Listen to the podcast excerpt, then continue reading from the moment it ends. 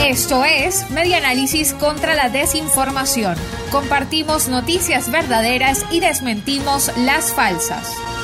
El 6 de diciembre se utilizarán las máquinas y el software de Smartmatic.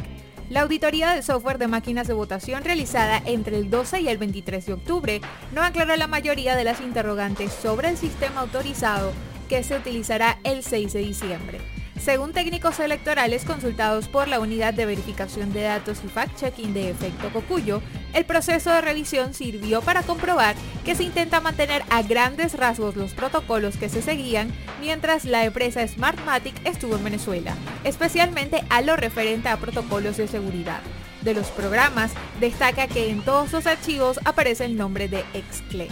Según explicó la compañía Smartmatic en una nota de prensa el pasado 24 de julio, la compañía no tiene trato alguno con el CNE ni con sus proveedores, ni con Excle, la empresa integradora argentino-venezolana que provee el soporte al ente electoral en Venezuela desde el 2017. Por lo tanto, de acuerdo con la verificación de Cocuyo Chequea, en las elecciones parlamentarias del 6 de diciembre no se utilizará el software Smartmatic. El código de uso de los equipos expiró en 2017.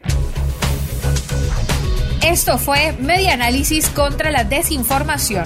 Síguenos en nuestras redes sociales, en Twitter e Instagram en arroba y nuestra página web medianálisis.org.